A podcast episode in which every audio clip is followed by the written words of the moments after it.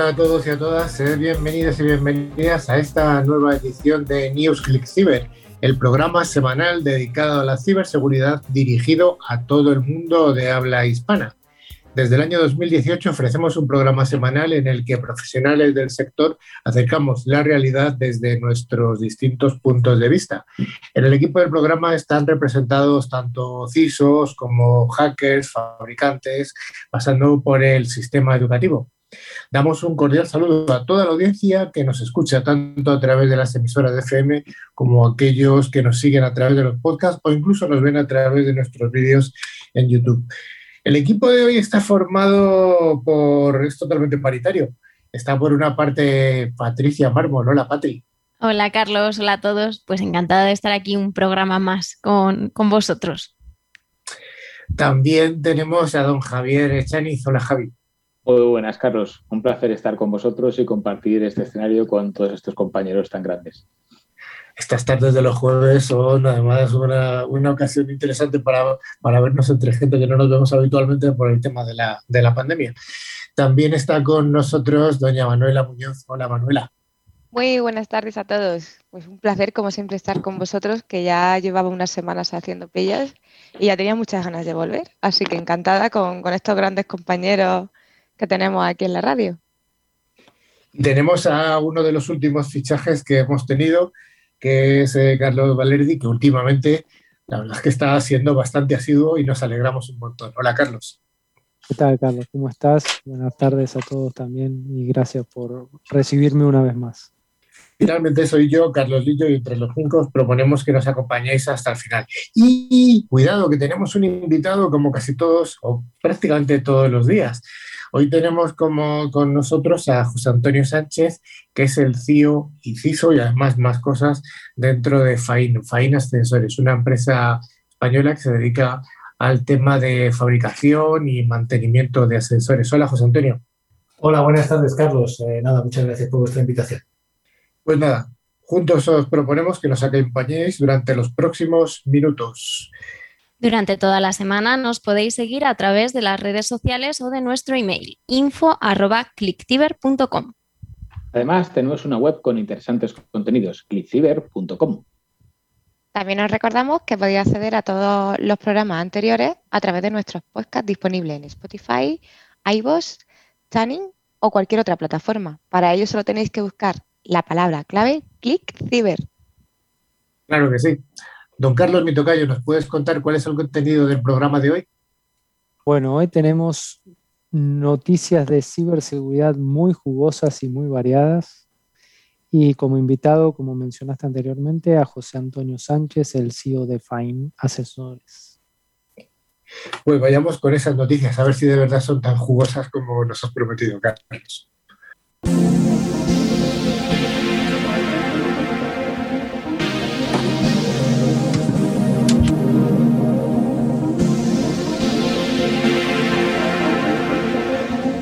De Entornos Cloud nos trae las noticias más jugosas. Empezamos con un ciberataque al servicio en la nube ASAC que ha bloqueado ayuntamientos como son los casos de Oviedo, Cáceres o Vinarós y además múltiples organismos eh, nacionales. Patri, ¿nos puedes contar qué ha pasado? Pues sí, Carlos, los ayuntamientos y entidades nacionales vuelven a estar en el punto de mira de los ciberdelincuentes. Durante este fin de semana, la empresa asturiana SAC, dedicada a los servicios en la nube, ha sido afectada por un ransomware y ha dejado sin servicio a las entidades nacionales con quienes colabora. Ayuntamientos como El Doviedo, Cáceres, Vinarós o Munguía se han visto afectados, así como distintos portales de entidades como la Fundación Española para la Ciencia y la Tecnología, el Tribunal de Cuentas o incluso el Consejo de Seguridad Nuclear, que en estos momentos siguen sin estar accesibles. Todo sucedió la madrugada del 8 de mayo, cuando la empresa SAC sufrió un ataque de ransomware similar a los ocurridos recientemente contra organismos públicos españoles. La compañía se puso en contacto con el INCIBE y el Centro Criptológico Nacional, el CCNCERT, para notificarles del incidente y solucionar el problema. Como se recomienda ante este tipo de ataques, pues ASAC, apagó sus sistemas para intentar evitar posibles daños. Esto ha dejado sin servicio a las entidades que trabajan con ellos, por supuesto, entre los que se encuentra, como os comentábamos, el Ayuntamiento de Oviedo. En concreto, el ataque dejó sin servicio la web de este ayuntamiento de Oviedo, aunque ya está disponible de nuevo. Solo los más madrugadores tuvieron dificultades para realizar sus trámites a través de la sede electrónica. Otros ayuntamientos afectados, como el de Munguía, Cáceres o Vinaros, han tenido peor suerte y las web han permanecido durante más tiempo sin servicio.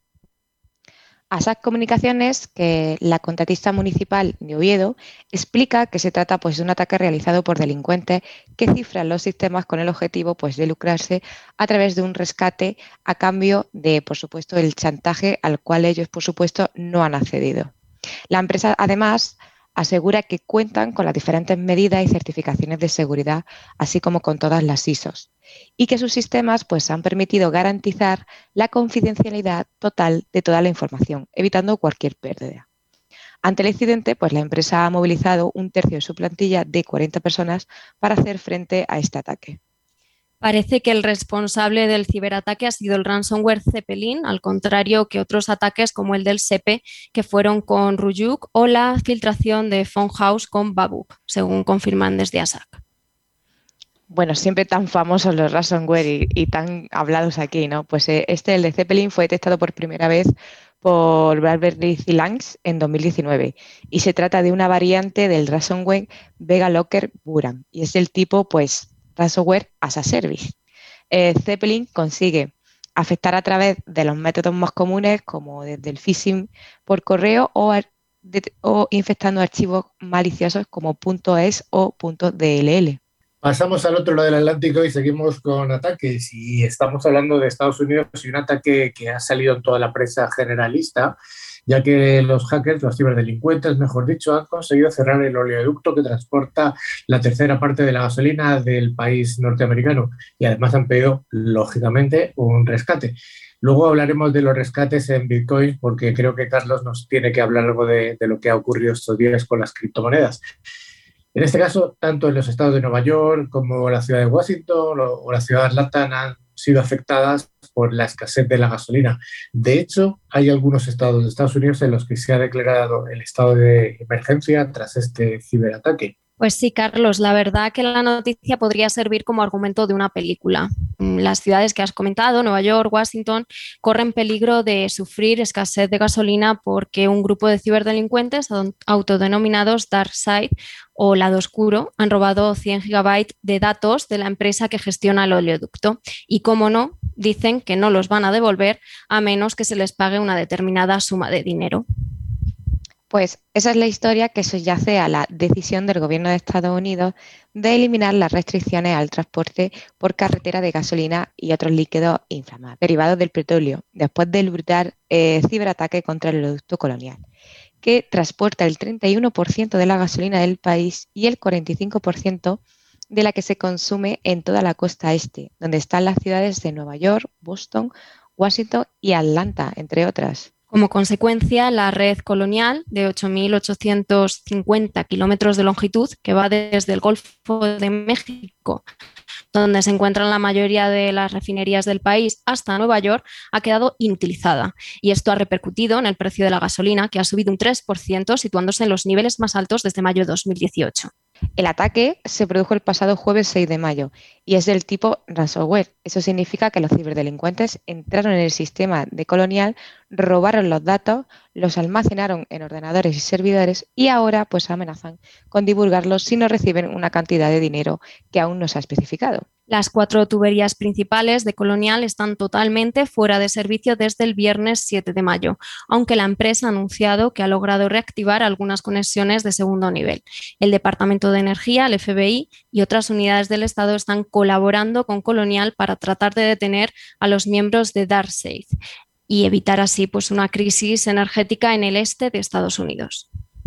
Decíamos que parecía una película de miedo. Yo creo recordar que la, la serie de Walking Dead eh, se origina en Atlanta, que es una de las ciudades en las que ha ocurrido esto. Así que no sé, ya lo siguiente después de esto, el mundo zombie, no sé. Ya veremos a ver cómo, cómo va esto. Igual sí que nos volvemos. Perdón, igual sí que nos volvemos un poco zombies sin petróleo, pero bueno, puede ser. No te creas que no, igual la gente tiene más miedo a quedarse sin petróleo que al COVID, o sea, esto es alucinante. Sí, sí, sí, de quitar el estado de la mitad de la gente, bueno, todos no, unos cuantos como locos ahí gritando el que viva. En fin. Volvemos a este lado del Atlántico y viajamos desde Estados Unidos a Nigeria, porque la red nacional de electricidad de este país ha colapsado totalmente. Hay que recordar que Nigeria es un país enorme, enorme, enorme. Eh, probablemente, no sé si es el país más poblado de África, pero si no, solo uno de los más poblados. Así que, ¿qué ha ocurrido, Carlos? Bueno, la TCN lo ha confirmado a través de una declaración de su directora general de Asuntos Públicos, Didi Mba, que ha hecho pública la agencia de noticias de Nigeria. NAN en Lagos. En el comunicado, la TCN informaba de un colapso total del sistema alrededor de las 11.01 horas del 12 de mayo, como resultado del colapso de la tensión en algunas partes de la red. TCN comenzó la recuperación de la red inmediatamente después del colapso, desde la estación generadora de Shiroro hasta la estación de Catampé, Abuja, a través de la línea Shiroro, Catampé a las 11.29 am y también a través de la estación generadora de Delta hasta la subestación de transmisión de Benín y ha llegado a Osogbo y partes de Lagos. Según la directora, mientras el restablecimiento de la red de la energía avanza gradualmente hacia otras partes del país, se está investigando igualmente la causa del colapso de la tensión que precipitó este fallo. La compañía pide paciencia mientras trabaja asiduamente para garantizar el pleno restablecimiento de la red y en consecuencia el suministro de energía al resto del país. Por desgracia, esta no es la primera vez que sucede un incidente similar. La agencia de noticias de Nigeria ha recordado que la red nacional ya sufrió un colapso parcial el 17 de febrero, que provocó el apagón de algunas partes de Nigeria, incluido el estado de Lagos. Carlos, después de la noticia que has leído, si te hacemos un examen de geografía nigeriana, estoy seguro que lo apruebas. ¿eh? Sí, sí, me la pusieron difícil, ¿eh? Sí, sí, sí, sí, seguro, seguro. Y más ataques de tipo ransomware. En este caso hablamos del conocido CRAI que es capaz de infectar objetivos industriales a través de los servidores de VPN, Manuela. Para hablar de, de este ransomware, pues eh, hay que remontarse a 2019, cuando se conoció la vulnerabilidad CV 2018 13379 en los servidores VPN de FortiGate. El problema fue abordado y parcheado, pero no todos los dispositivos se actualizaron. Y a finales del año pasado, pues comenzaron a aparecer ofertas en la dark web para comprar la lista de direcciones IP de los dispositivos vulnerables. Con esta información, un atacante no autenticado podría conectarse al dispositivo a través de Internet y acceder de forma remota al archivo de sesión, que contiene el nombre de usuario y la contraseña almacenados en texto. En este caso, para asegurarse de que las credenciales robadas seguían siendo válidas, los atacantes realizaron conexiones de prueba al Gateway VPN. Tras obtener acceso al primer sistema de la red corporativa, pues los, los ciberdelincuentes utilizaron Mimikaz, que es una aplicación de código abierto que permite, entre otras funciones, pues, robar las credenciales de las cuentas de los usuarios de Windows que habían iniciado sesión previamente en el sistema comprometido. Así, los atacantes pudieron comprometer la cuenta del administrador del dominio y comenzaron a propagarse a otros sistemas de la red de la organización, gracias a los privilegios de este administrador. Una vez obtuvieron el control de los sistemas de mayor valor para la empresa, lanzaron el ransomware crime.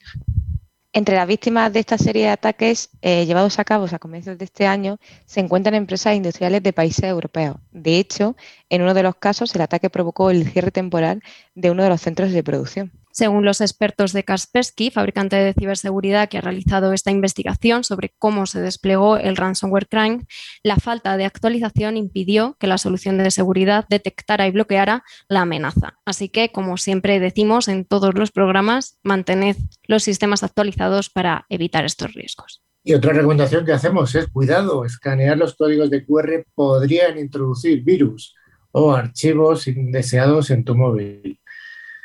¿Cómo ocurre esto, Javi?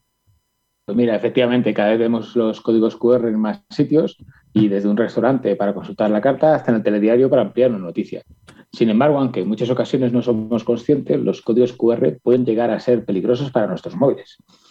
Al final, cuando escaneamos uno de estos códigos con la cámara del móvil, lo normal es que nos aparezca un enlace hacia una página web.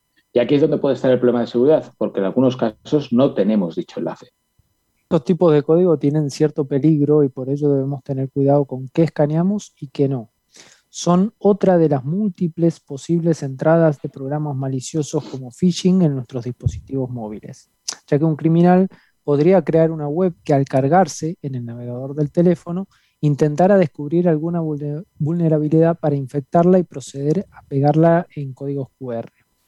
Otro dato desconocido es que los móviles pueden llegar a ser portadores de virus, ya sea porque el sistema operativo o las aplicaciones no están plenamente actualizadas. Estoy un poquito asustado con esto, Carlos. ¿Cómo podemos mejorar la seguridad de nuestro móvil para evitar las vulneraciones cuando estemos utilizando un código QR? ¿Qué recomendaciones debemos tener en cuenta? A ver, primero, instalar un buen antivirus en el dispositivo siempre. Segundo, tener conciencia de lo que estás descargando y a qué páginas has accedido. Tercero, no permitir descargas desde la URL a la que accedes con el código. Y por último, comprobar la URL de la página a la que quieres acceder para evitar rellenar formularios de dudosa procedencia. Además, también nos recordamos que si queréis ampliar información sobre los códigos QR y la ciberseguridad, podéis leer la mejor revista de ciberseguridad, la nuestra, evidentemente. Tenemos un artículo en concreto en, en la edición número 3 en la que hablábamos específicamente de este tema. Recordad que esto está todo público y de forma accesible, totalmente gratuita, a través de nuestra web, clickciber.com.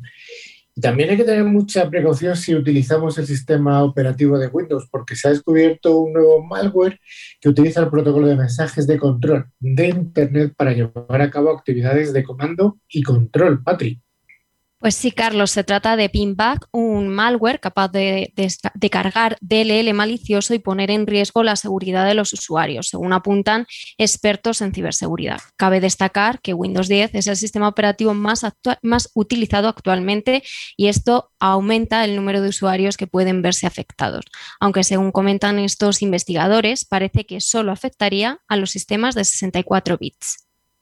En concreto, los expertos descubrieron un archivo malicioso de 66 kilobits identificado como OCI.dll, que se había introducido en la carpeta del sistema de Windows a través de otro proceso malicioso o vector de ataque aún desconocido. Sin embargo, esta amenaza no se cargó a través del RAM del 32.x, como es habitual, sino a través de la técnica denominada secuestro de DLL. Secuestro de DLL, esto suena fatal. ¿Qué es esto de secuestro de DLL, Patrick? Esta técnica es utilizada por los ciberdelincuentes para introducir un archivo malicioso en una carpeta en la que el sistema operativo confía y así lograr que una aplicación legítima lo ejecute. En este caso, los ciberdelincuentes utilizaron el proceso de Microsoft Distributed Transaction Control, MSDTC, para ejecutar el código, eh, el código, el archivo malicioso que comentaba Manuela, el OCI.dll. Todavía se desconoce cómo los ciberdelincuentes han logrado introducir este archivo malicioso en el sistema de Windows, aunque se sospecha que puede haber sido a través del malware appdata.exe. Así que mucho cuidado con este malware y sobre todo, como comentábamos antes, mantener siempre los equipos actualizados y contar con un antivirus de calidad, lo que significa de pago. De pago, de pago. Mira, yo creo que esta semana hay una noticia que le afecta, bueno, una noticia no, un hecho que está afectando a aquellos incautos que siguen invirtiendo en criptomonedas. Eh, hay mucha gente que es muy amante al riesgo, que tiene un apetito por el riesgo tremendo, intentar ganar mucho dinero. Está bien, es totalmente lícito. Algunos incluso yo reconozco que lo he hecho alguna vez. Pero, Carlos, Carlos, ¿qué nos puedes contar? ¿Qué ha pasado esta semana con las criptomonedas?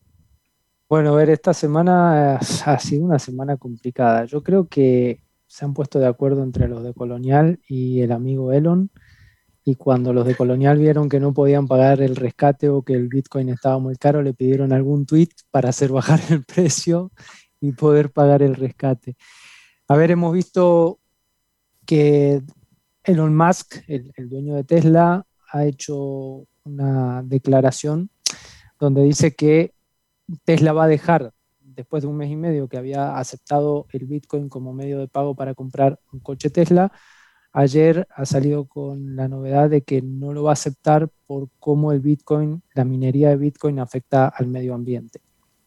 Cosa que es llamativa que se haya enterado. ¿Por qué afecta la minería a ver, sabemos, para los que no saben, el Bitcoin en realidad, las criptomonedas son un, son un protocolo matemático, un, algoritmo matemático de, que se que se genera a través del procesamiento en, equipos informáticos. ¿sí? Sobre todo se utilizan eh, placas de video eh, y procesadores. Entonces, estos son equipos que están permanentemente generando eh, o, procesando este algoritmo matemático y por supuesto utilizan mucha energía eléctrica y gran parte de esta energía eléctrica no, es no viene de fuentes renovables. Entonces, eh, las criptomonedas en definitiva son un medio de intercambio, como en su momento lo fue el dinero que hoy conocemos, que se denomina dinero fiat. Las criptomonedas hoy son un mercado incipiente en el que dos personas intercambian algo que tiene un valor que se lo damos las personas que lo tenemos. Básicamente funciona de esa manera. Eh, al haber una cantidad finita de este tipo de, instrumentos, lógicamente su precio mm, va, a subir. Bueno, y después tenés los factores externos, este tipo de, declaraciones, ¿no? Donde hay, hay personas que hacen que los precios suban o bajen en base a, sus declaraciones, que bueno, en este caso el amigo Elon se, caracteriza por, por, mover un poco los mercados, ¿no? Pues sí, es, es un gran mago de los mercados, desde luego. Pero eh, ¿realmente se consume tanta energía en una máquina que está haciendo minería de criptomonedas, es decir, fabricar esos códigos? Sí, realmente sí. A ver, eh, una estadística de hace un año y medio atrás aproximadamente decía que la cantidad de energía que se consumía en ese momento, estamos hablando de aproximadamente diciembre del 2019, para minar Bitcoin en el mundo era el equivalente a la energía eléctrica que utiliza Argentina. O sea, no estamos hablando de algo pequeño. No, no, no, no, es mucho, es mucho, porque aparte en el mundo hay grandes data centers que se dedican exclusivamente a la minería. Y sabemos que los data centers, el principal consumo que tienen es su refrigeración, entonces realmente se consume mucho, mucha energía porque esto es procesamiento permanente, esto no es como servidor, no son data centers donde hay servidores que cuando se usan procesan y cuando no se usan tienen un consumo bajo, esto están permanentemente minando y procesando, con lo cual el, no hay, casi no hay picos, es el consumo es a tope de forma permanente. Bueno, pues ahí tenemos la explicación de por qué han pegado un bajonazo las criptomonedas y yo creo que además que Carlos eres un eres un bastante sabio o experto en criptomonedas. De vez en cuando vamos a seguir haciéndote preguntas porque sabemos que es un tema que te, que te interesa además del que conoces bastante. Dentro de que el mundo de las criptomonedas, como su propia palabra indica, es bastante críptico, es bastante oculto sí, es muy amplio y es un mundo muy amplio. La verdad que es interesante desde el punto de vista tecnológico y, mirando un poco a la, economía del futuro, realmente tiene matices muy interesantes. Tenemos que dedicar algún día el programa a la seguridad de las criptomonedas. Seguimos con una noticia más de casa y nos venimos desde la anterior noticia que nos hablaban nuestras compañeras de Microsoft.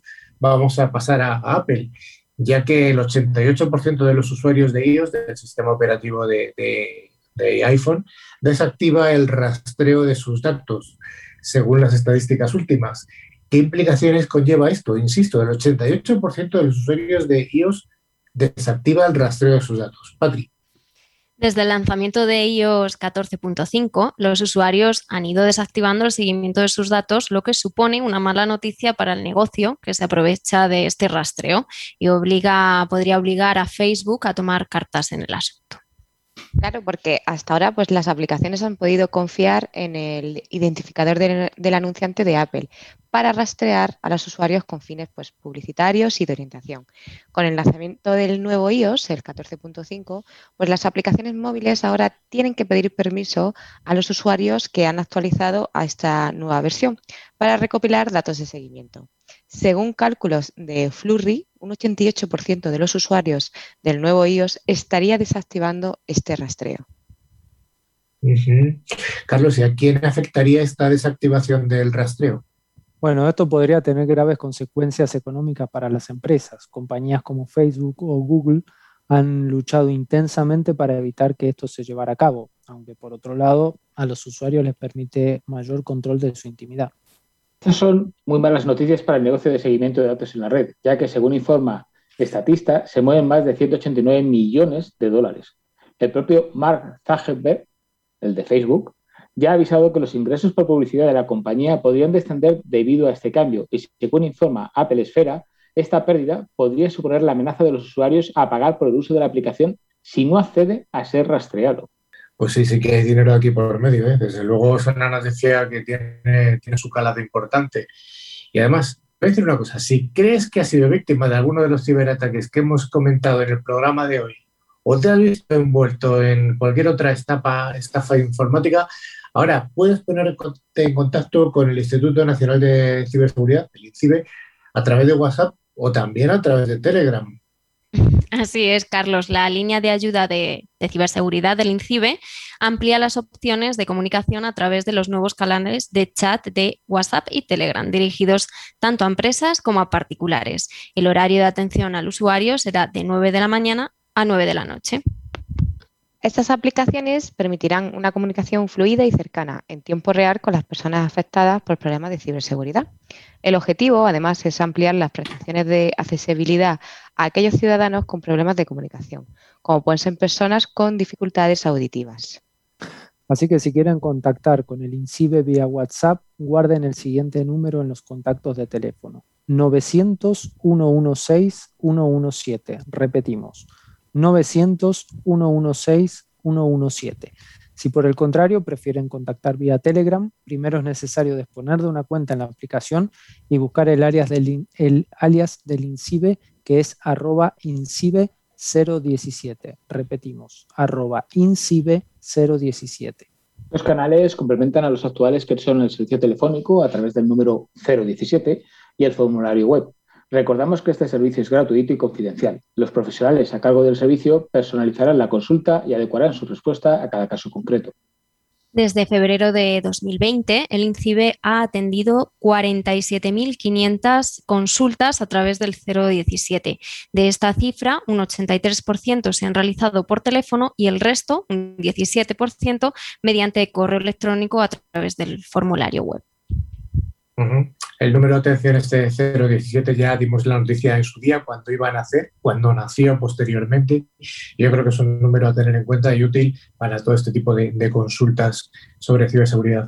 Javi, antes de que acabemos con la sección de noticias, creo que tenías algo ahí en la para que contarnos.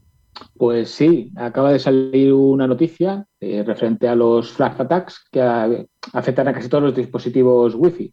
Las llamadas frag attacks es la abreviatura de fragmentación y agregación, ataques de fragmentación y agregación.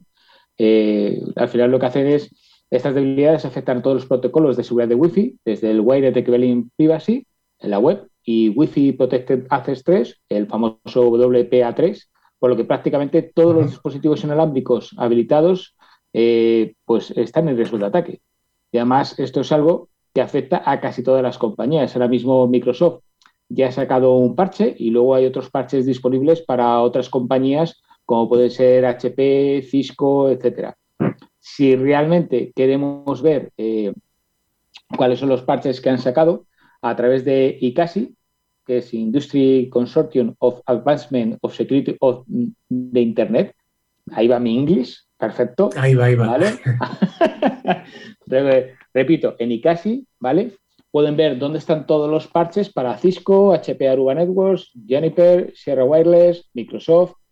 Muy importante, ¿vale? Porque este parche pues, habilita la entrada para que cualquiera que tenga acceso a cualquier Wi-Fi pueda utilizarla para generar eh, o utilizar esto de forma maliciosa.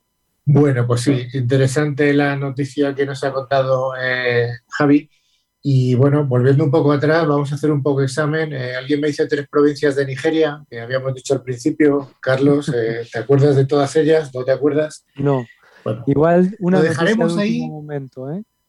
Lo dejaremos ahí, pero avisamos de que hay una noticia, un concurso al final del programa. Así que vamos a ver qué preguntas cogemos, que eso puede ser interesante. sí, sí. Bueno, pues hasta aquí las noticias y vamos con la entrevista eh, prometida con José Antonio Sánchez.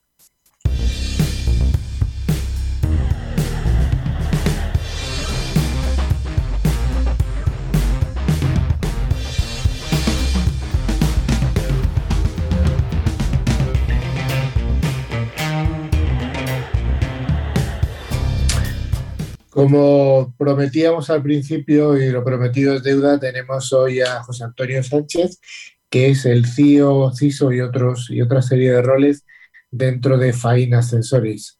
Hola, José Antonio. Buenas tardes, Carlos. Buenas tardes. José Antonio, eh, ¿nos puedes eh, dar un poco algún barniz sobre tu carrera profesional? ¿Cómo has acabado aquí? Sí, sí, sí. Bueno, pues eh, la verdad que eh, desde hace ya, pues mira, veintitantos años que vine de Salamanca a Madrid, ¿sabes? yo soy de Salamanca, muy, muy salmantino además, pues eh, todo el tiempo me he dedicado sobre todo bueno, a temas de, tecnología y también de gestión dentro de las empresas, ¿eh? como consultor sobre todo. de, sistemas de gestión, SAP, mucho SAP. Y bueno, en los últimos años, ya aquí en Final Sensores y también un poco antes en mi propia empresa que tuve, pues ahondando un poco más en las nuevas tecnologías que aparecen, eh, bueno, pues porque siempre ha sido un poco eh, mi, afición ¿eh? y la verdad, en los últimos 10 años, pues los que nos gusta esto nos estamos hinchando, ¿no? Con la cantidad de novedades que, aparecen. Sí, que no son pocas, desde luego. O sea, créeme que no nos cuesta rellenar la sección de noticias cada semana y solo hacemos noticias de ciberseguridad. O sea, que si tuviéramos que abrir el abanico a, a noticias tecnológicas, esto, vamos, tendríamos para tiempo y tiempo. Así es. Eh, estás trabajando en Fine desde hace ya tiempo. ¿Qué es Fine? Sí, mira, Fine Ascensores es, eh, bueno, pues como su nombre indica, una empresa de ascensores. Es una empresa española eh, que tiene ya más de 50 años. otro dato importante es que es una empresa familiar. de la familia Mediavilla, una familia madrileña que, bueno, pues está ya en su tercera generación eh, en la que, bueno, pues eh, Nicolás Mediavilla, padre, pues es el que desde hace unos 50 años, eh, bueno, pues se metió en el mundo del ascensor, es un señor bastante visionario y ha convertido aquella pequeña empresa que heredó del padre, pues la verdad, en una empresa ya muy grande en la que trabajamos casi mil personas, unas 800 casi en España, distribuidas en unas 30 sedes, también en París, también en Bélgica, donde vamos a abrir otra sede en breve. La semana que viene viajo para allá. Eh, y bueno, y con vocación de seguir creciendo. Es una empresa bien gestionada en la que nos apoyamos mucho en la tecnología para hacernos diferenciales frente al cliente. Y bueno, y esto pues eh, está muy bien decirlo y a lo mejor no es tan fácil hacerlo, ¿eh? porque en el fondo el ascensor es algo que nos rodea, que lo utilizamos casi todos los días, es el medio de transporte más utilizado en el mundo, ¿sabes? Eh, pero bueno, innovar tampoco parece sencillo. ¿eh? Bueno, pues sí que innovamos, ¿eh? hacemos cosas interesantes y bueno, pues... Desde luego que hay innovación en los accesorios. cosas. más que interesantes.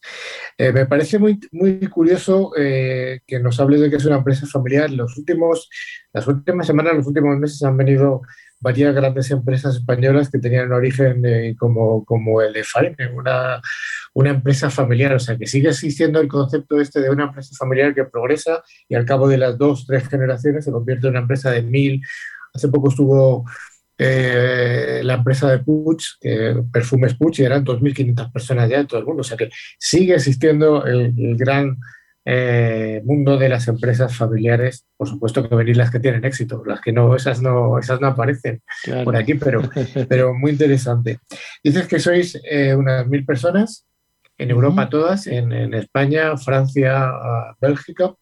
Eh, la expansión internacional de las empresas del sector de, del vuestro, de los ascensores, ¿es eh, un requerimiento importante o cómo, o cómo se ha realizado esta expansión? Bueno, yo creo que es un crecimiento natural porque en el fondo, y esto nos pasa a las empresas del sector, yo creo que un poco a todas las empresas, eh, también las españolas y las de otros países. cada vez se ve eh, que somos más eh, europeos en el sentido que no, encontramos tantas diferencias, las fronteras han caído de verdad desde el punto de vista económico y cada vez más cultural. ¿eh? nos parecemos mucho todos. Mm, el riesgo ese de la inversión en el extranjero, la verdad que que, ha disminuido mucho, pues ya digo, desde que estamos en Europa y de que las normativas nos van igualando mucho unos a otros, ¿no? Es muy parecido la normativa, por ejemplo, de ascensores en Francia, de la que tenemos en Bélgica y en España también, ¿sabes? Eh, hay una normativa común que cada país luego la hace un poco más exigente, pero eso, pues la verdad que tranquiliza mucho en cuanto a la inversión. ¿eh? Y el hecho de también saber que todo esto va evolucionando con unas pautas comunes, pues la verdad que al que tiene que poner la pasta y, arriesgar, pues le, deja un poco más tranquilo. Le deja más tranquilo, sí, sí. Oye, me has hablado de, de Finance Sensores como un genérico, pero ya estamos hablando de varias líneas de negocio, ¿no? Sí, sí, sí. En el mundo de, una empresa de sensores, eh, en el fondo se parece mucho, yo que vengo del mundo de la, consultoría, pues a las empresas que, hemos hecho informática toda la vida. ¿eh? Eh, hay una base de, trabajo, una base de negocio, pues basada en unos cuantos clientes que son, pues eso, tus clientes, a los que les haces mantenimiento y a los que les haces eh, proyectos más o menos sencillos, eh, que forman parte pues como del mantenimiento, pero un poco más, ¿no? Esos aquellos evolutivos, ¿no? Que hablamos siempre. Pues aquí pasa igual, ¿eh? Tenemos una base en nuestros clientes de mantenimiento a los que, bueno, pues le garantizamos que su ascensor está en perfectas condiciones para ser usado sin peligro y cumpliendo normativa y en los que, bueno, pues de vez en cuando surgen ciertas modificaciones, pues porque el ascensor se va quedando más o menos antiguo y entonces hay que mejorar la máquina o la decoración. ¿eh? Todo eso es lo que llamamos eh, línea de negocio de modernizaciones. Y luego después, pues las instalaciones de nuevos ascensores. ¿eh? Vienen edificios nuevos o vienen edificios antiguos que nunca han tenido ascensor. Pues estos son la equivalencia en las empresas de consultoría, los nuevos clientes, ¿no? Y los nuevos proyectos, grandes proyectos que son más complejos ¿eh? y que te hacen pues eh, eh, aprender mucho, entrar en proyectos de muy ilusionantes porque estás construyendo algo nuevo y sobre todo pues ganar un cliente de esa base que, comentábamos antes. José Antonio, te estaba preguntando que antes estábamos hablando de tecnología. ¿Y la tecnología en qué sentido? ¿Cómo evoluciona la tecnología en el medio de transporte que es el ascensor? Sí, sí, sí, pues mira, pues tanto en la gestión de la empresa, donde, bueno, pues eh, hemos ido incluyendo muchos sistemas tecnológicos, sobre todo, por ejemplo, ¿no? aplicados al, día a día de los técnicos de mantenimiento, a la atención al cliente en esa posventa, pues que bueno, pues nuestros clientes acuden a nosotros porque tienen algún problema con el ascensor, un ruido, eh, o bueno, atrapamientos. ¿eh? en todo eso, pues hay muchísima tecnología detrás. piensa que eh, nosotros mantenemos más de 50.000 ascensores en todas estas localizaciones que te digo y bueno, pues eh, hace ya unos años conseguimos que desde cualquiera de esos puntos, cualquier llamada de teléfono, cualquier eh, contacto con nosotros para pedirnos ayuda, en, nuestra línea de negocio de mantenimiento como un correctivo, se reciben en un solo sitio. Antes estaba en nuestra oficina, que está físicamente en Madrid, en Doctor Esquerdo, Después, cuando hemos llegado a la pandemia, pues esto ha sido como una diáspora, ¿no? Cada uno de los operadores, de los agentes, está en su casa, no sé ni dónde, la verdad. Eh, pero bueno, hay un único punto de contacto y desde ese punto de contacto, en tiempo récord, tenemos que conocer qué pasa eh, en ese ascensor, cuál es el problema que tiene nuestro cliente, quién es, ¿eh? de dónde nos llama, puede ser desde Bruselas o puede ser desde un pueblo de Murcia. buscar al técnico que está operativo para ir a resolver ese problema lo antes posible. ¿eh? Sobre todo cuando se trata de, atrapamientos, que no sé si alguna vez lo habéis sufrido, ¿eh? pero bueno, pues es, sí, es una cosa, bueno, pues sí, puede ser bastante estresante. ¿eh? nosotros te garantizamos que si te ocurre que en un ascensor que mantenemos nosotros en media hora, antes de media hora te hemos rescatado, ¿vale? y bueno, pues todo eso la verdad, muy larga en cualquier caso. Se hace muy largo los minutos, sí, es verdad. sí. sí. Sí, sí. En cualquiera de los casos, pues eh, la verdad es que hemos hecho una inversión bastante grande en la tecnología para toda esa parte de servicio. ¿eh? Luego después también, pues análisis de toda esa información para seguir mejorando siempre, encuestas, conocer qué piensan los clientes de nosotros después de esa experiencia, en fin. Eh, ahí hay muchísimo, muchísimo que, hemos invertido. ¿eh? Ya digo, aquel centro de, ese centro de control que tenemos aquí en Madrid, bueno, pues lo tenemos con un video wall eh, muy espectacular, donde en tiempo real estás viendo cómo se mueven los técnicos. Estáis invitados a verlo. ahora, cuando pase un poco todo este mogollón de la pandemia, de verdad, con, sinceridad, estáis invitados a verlo y, lo podéis ver. eso es una parte. también, pues bueno, todo el servicio que damos a clientes, preventa, ahí también seguimos haciendo muchas cosas y luego está la tecnología propia del ascensor. ¿eh? la tecnología propia del ascensor, que eh, digamos aquí ya llegamos al mundo eh, tan, tan manoseado y comentado del IoT, ¿eh? que si queréis ahora comentar. Exactamente, absolutamente, sí, sí, el famoso IoT. Pues oye, desde el punto de vista ya centrándonos un poco en la parte de IT y, o incluso en la ciberseguridad, ¿qué es lo que más te preocupa a ti como responsable IT de, de? Sí, sí, sí. Pues mira, eh, por una parte, este, digamos, nuestra, nuestra naturaleza dispersa, ¿eh? que lo somos así porque nosotros, claro, tenemos que ir a casa del cliente a darle servicio, ¿eh? tenemos esa naturaleza dispersa y tenemos dispositivos que están conectados a nuestra red, pues muy repartidos en todos los países donde damos servicio. Cada uno de nuestros técnicos lleva un móvil con aplicaciones que, bueno, pues la verdad que nos preocupa mucho que sean, tengan sistemas de seguridad pues que, bueno, pues que no comprometan la información de la empresa. ¿eh? Estamos convencidos que la información de la empresa es el activo más importante. Eh, es como el castillo, ¿de acuerdo? Ya que te veo ahí el castillo en tu, en tu fondo de pantalla, es como el castillo eh, al que tiene muchas puertas y cada uno de nuestros empleados tiene una llave de esa puerta y entonces tenemos que, ayudarles y enseñarles muy bien cómo cuidar de esa llave para que no caiga en manos peligrosas, ¿vale? Esa es una de las cosas que a mí eh, particularmente me preocupa, ¿eh? que tenemos muchas puertas del castillo muy dispersas ¿eh? y que, bueno, pues, pues ahí tenemos que, emplear toda nuestra imaginación y sabiduría para que no haya por ahí ningún peligro. Tienen muchas puertas tu castillo, pero solo con que entren por una es suficiente. Exactamente, exactamente. Y eso, y puede que entrar por una, pues porque, porque sin darnos cuenta alguien ha hecho copia de la llave o, incluso hasta no la hemos dejado puesta. Exacto. ¿eh? Entonces, toda esa parte a mí me, preocupa mucho y todo esto se ha acelerado muchísimo pues con la pandemia y el teletrabajo. ¿eh? De un día para otro hemos tenido que tomar decisiones y muy rápidas ¿eh? porque el negocio tenía que seguir funcionando. Nosotros además somos un servicio esencial que por suerte pues no hemos parado y hemos podido seguir manteniendo nuestra actividad. Eh, y claro, había muchas cosas que, ya se estaban realizando en remoto, todos nuestros técnicos trabajan en remoto, pero había otras, eh, pues temas comerciales y temas administrativos que, lo hemos tenido que desplazar a las casas de la gente. ¿eh? Otro punto de seguridad, pues que tuvimos que correr muchísimo, con VPNs y con, y con algún otro tema. Vale, eso, la parte de la, la parte de la protección del dato, José Antonio, ya lo has comentado que es un activo importante para vosotros. ¿Cómo lo estáis eh, protegiendo sin contar secretos? Sí, sí, sí, todo no lo puedo contar, ¿eh? todo no lo puedo contar.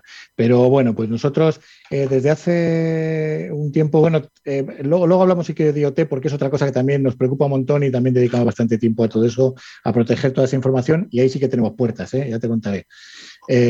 pero bueno, en general, ¿no? Los datos, Hace ya mm, unos cuantos años empezamos este viaje al cloud, eh, a la nube.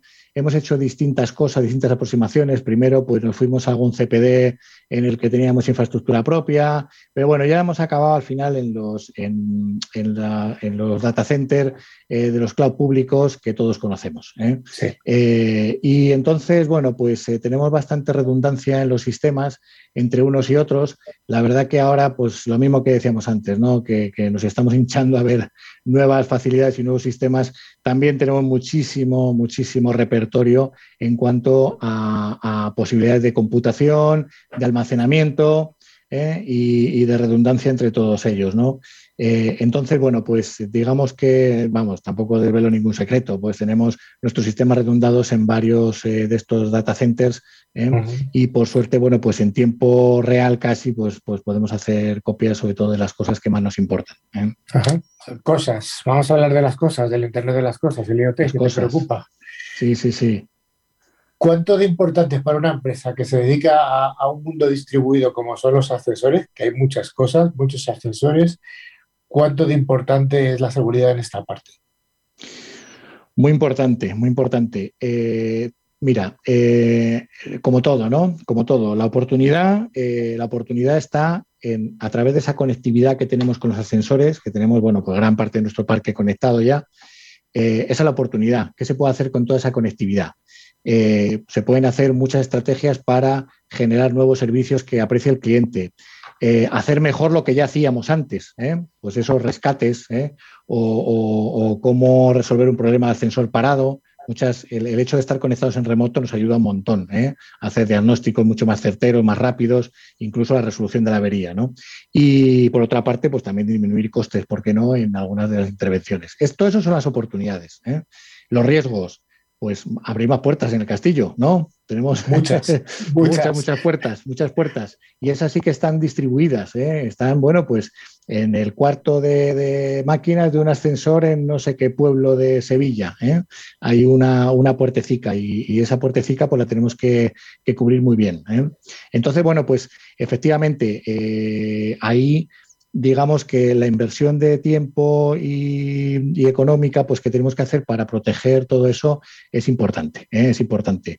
Es, también, es importante porque el riesgo es alto y, bueno, pero también porque pensamos que las oportunidades que se abren, eh, digamos, en nuestro negocio eh, así lo requieren y merecen la pena. ¿Y tú crees que el, José Antonio, el mercado eh, las comunidades de vecinos, los propietarios de los ascensores, las empresas que son las que al final son vuestros clientes, sí que entienden eh, que un ascensor que esté monitorizado, que tenga eh, sistemas de IoT, tiene que tener un precio, un tiene un valor diferente a uno que no lo esté. Eso es complejo, eso es complejo. ahí, digamos, entraríamos en el mundo de los servicios, ¿no? ¿Qué servicios eres capaz de generar utilizando la conectividad que tienes allí? Y por ese servicio, eh, nuestro cliente lo va a apreciar tanto como para eh, pagar por ello. ¿eh? Esa es la pregunta, ¿no? Esa es la pregunta, que yo, claro. seguro. la pregunta. Y bueno, y ahí estamos trabajando, trabajando en esa línea. Pensamos que sí, pensamos que al menos vamos a, vamos a ser diferenciales. Vamos a ser diferenciales. Estamos muy seguros de que vamos a fidelizar a los clientes eh, utilizando la tecnología. De eso estamos segurísimos. Y también estamos seguros que, bueno, pues podemos generar servicios de valor añadido que nuestros clientes aprecien tanto como para pagar por ellos. Mira, el año pasado en pandemia, en, en tiempo récord, ¿eh?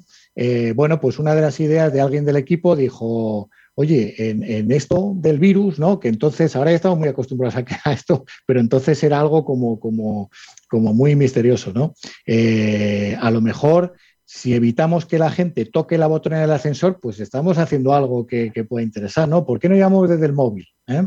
Y en tiempo récord no es ni siquiera una app, ¿eh? es una página web eh, a la que se accede mediante los códigos QR que pegamos ahí en el marco de la puerta, ¿vale? Y desde allí, pues podemos llamar a los ascensores y tal, bueno, y lo instalamos en algunos clientes y, nada, estamos muy orgullosos de ello. Es decir, que se pueden hacer cosas muy interesantes utilizando la conectividad. A la vez, tenemos esas oportunidades, como decimos, ¿no? Seguimos abriendo puertecicas, ¿eh? ¿sabes? Y, hay que tener mucho cuidado con lo que, con lo que abrimos por ahí, ¿eh? claro que sí. Sin duda alguna, fíjate cómo hemos dado la vuelta a los códigos QR, una utilización buena y lógicamente lo que tú dices, cada vez que abres una puerta, pues es una puerta por la que te puede entrar un malo. Esto, esto es así. Oye, desde el punto de vista de, de IoT, ¿hay alguna, algún proyecto relevante que quieras eh, o que puedas comentarnos? Sí, sí, sí. Tenemos un, digamos, una línea de proyectos abierta, eh, con más o menos con un roadmap claro eh, para el próximo, o sea, para este año y la mitad del próximo. Tampoco queremos ir mucho más lejos porque esto cambia día a día. Quiero decir, eh, tanto las expectativas de negocio como las cosas que tienes a tu disposición van cambiando mucho y tampoco queremos eh, fijarnos grandes metas, muchas metas a largo plazo porque, ya digo, tenemos que tener también la flexibilidad de ir variando el camino. ¿eh? pero bueno, en el próximo año sí que vamos a hacer cosas que nos ayuden con las señales que estamos recibiendo ya de los ascensores y de los periféricos del ascensor a predecir averías. Ahora tenemos una analítica que llamamos descriptiva bastante buena, ¿eh? que nos sirve pues, para, compartir con los clientes a través de nuestra web ciertas cosas, ¿no? El número de viajes que ha hecho tu ascensor, a qué hora se utiliza más o menos, ¿eh? y en ciertos sitios donde tenemos conectividad, pues ya lo estamos haciendo. Compartir también en las pantallas eh, de estos ascensores, sobre todo en algunas en las que el ascensor es de bajo consumo y tenemos, bueno, tenemos una gama de ascensores que, por cierto, no os he dicho, se llama ION, tenemos el ION Green, el ION Solar, entonces, bueno, pues en los que tenemos este tipo de dispositivos, en la pantalla de tu ascensor, pues está viendo si consumes energía de la red o es almacenada o es de la placa solar. Bueno, pues todo eso eh, son cosas que en las que vamos avanzando.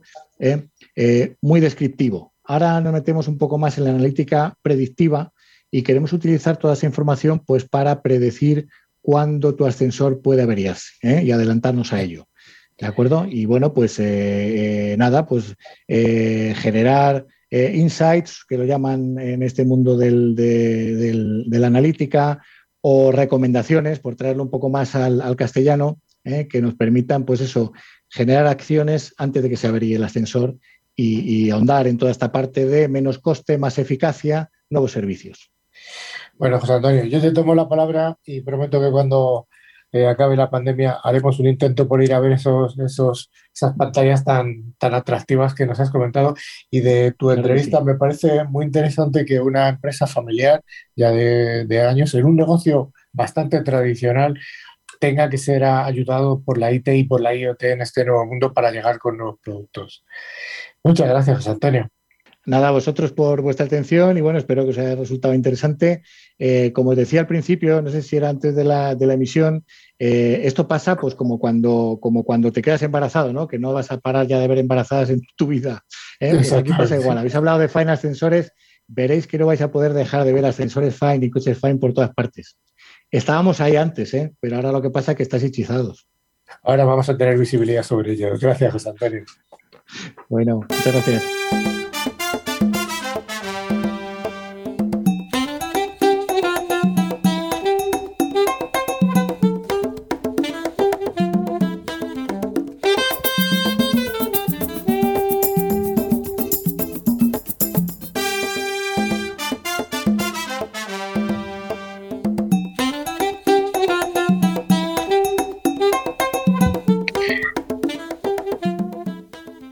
Semana llegamos al final del programa y al final del programa tenemos el esperado concurso.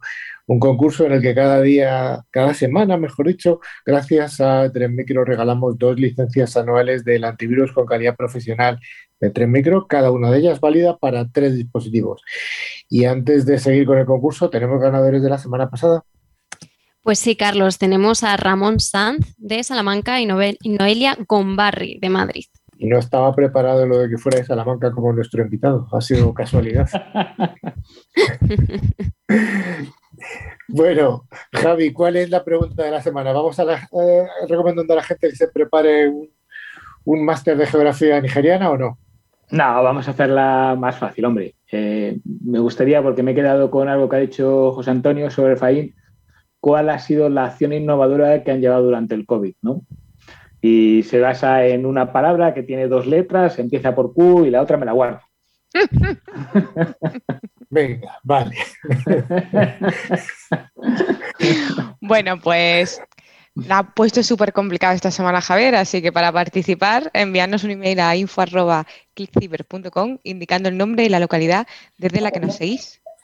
Pues sí. Y antes de acabar, ¿tenemos alguna recomendación última que haya que dar? Pues sí, antes de despedirnos, os recordamos que podéis poneros en contacto a través de nuestro email info.clickciber.com. Y también podéis seguirnos a través de nuestras redes sociales en Twitter, LinkedIn o Facebook.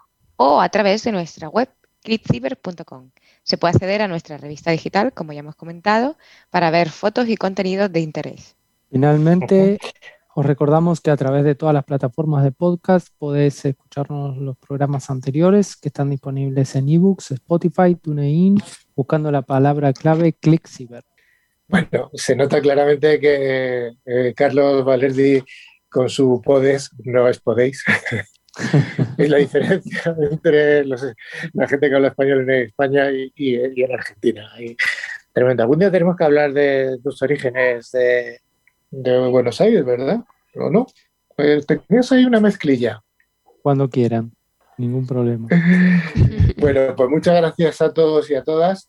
Eh, podéis concursar fácil con la pregunta que ha formulado Carlos, eh, perdón, eh, Javi, que recuerdo que era una palabra de dos letras que empezaba por Q y la siguiente no recuerdo cuál era.